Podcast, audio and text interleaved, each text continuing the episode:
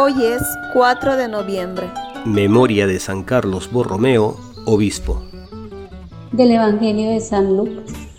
En aquel tiempo dijo Jesús a sus discípulos, un hombre rico tenía un administrador a quien acusaron ante su señor de malgastar sus bienes. Entonces lo llamó y le dijo, ¿es cierto lo que me cuentan de ti? Entrégame el balance de tu gestión, porque quedas despedido. El administrador se puso a pensar, ¿qué voy a hacer ahora que mi señor me quita el empleo? Para trabajar la tierra no tengo fuerzas. Mendigar me da vergüenza.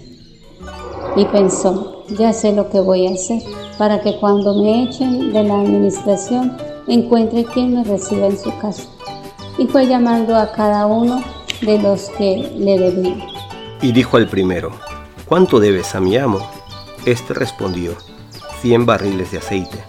Él le dijo, toma tu recibo, aprisa, siéntate y escribe cincuenta. Luego dijo a otro, ¿y tú cuánto debes? Él dijo, cien fanegas de trigo. Le dice, toma tu recibo y escribe ochenta.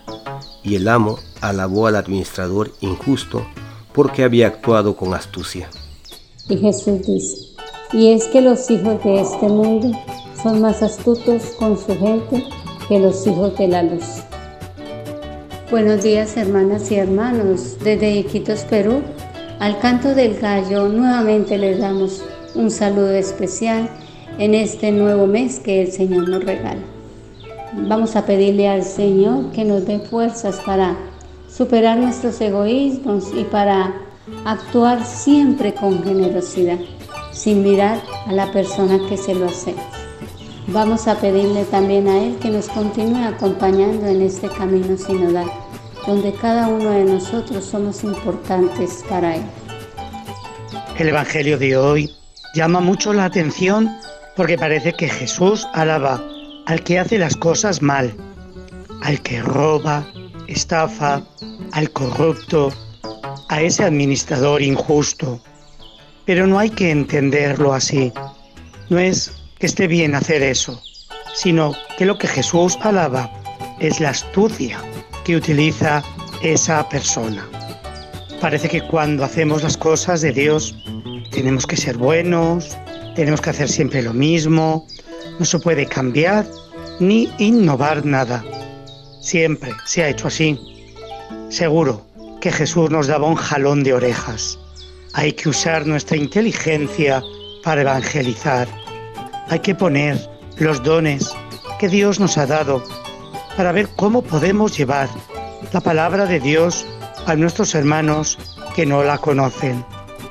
El Papa Francisco ya nos dijo que seguir repitiendo la frase siempre se ha hecho así es un pecado contra el Espíritu Santo.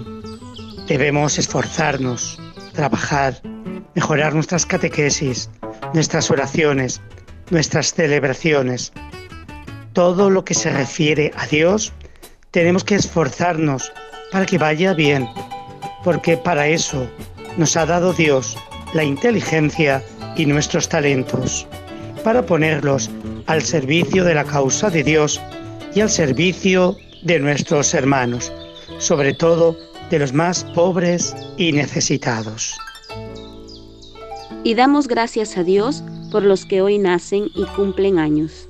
Pedimos por la salud de todos los que están enfermos y por quienes cuidan de ellos, especialmente por Derly Rojas Vargas, Cristina Vázquez Aguilar, Sandra Chupingagua Paima, Carmen Rengifo del Águila, Ana María Cárdenas Mariños, Yolanda Hacha de Quintanilla, Hilda Benítez Caballero, José Hugo Julca Santa Cruz, Luz Lucano Aguilar, Marco Muro Arbulú, Miriam Martínez de Muro, Carlos Mariano Quintanilla Cabredo, Erlinda Sandoval de Diestra, María Teresa García Farroñán, Carlos Ugaz Rodríguez, Paola Rodríguez Paredes, Norma Pérez Quispe, Julia Lozada Montenegro, Sandra Maribel Pichón Constantino, Gloria Constantino Quintana, María Victoria Valdivia Flores, y familia Castro Torres.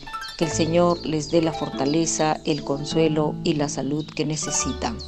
Te pedimos, Señor, por todos aquellos que han fallecido durante el tiempo de pandemia, por sus familias, para que se sientan fortalecidos desde la fe y la esperanza. Cuando las tristezas y las amarguras de la vida tratan de sofocar nuestra gratitud y alabanza a Dios, la contemplación de las maravillas de su creación enciende de nuevo en el corazón el don de la oración que es la fuerza principal de la esperanza. Y la esperanza es la que nos manifiesta que la vida, aun con sus pruebas y sus dificultades, está llena de una gracia que la hace digna de ser vivida, protegida y defendida. Y recibimos la bendición del Padre Isaac Pescador desde Valladolid, España. Bendecimos al Señor que nos hace, nos regala un nuevo día para vivir en su presencia como hermanos unos de otros, sintiendo en nuestro corazón la realidad de todo el mundo, de lo que está cerca y lo que está lejos, porque todos somos uno en Él. Que la bendición de Dios Todopoderoso, Padre, Hijo y Espíritu Santo, descienda sobre todos y les acompañe siempre. Amén. Gracias por orar al canto del gallo. Si usted quiere apoyarnos, comparta con los suyos el enlace de esta oración. Oremos juntos. Oremos con perseverancia. Oremos con confianza. Estamos en las principales plataformas de podcast y en YouTube. Búsquenos como orar al canto del gallo. Una producción de Al canto del gallo.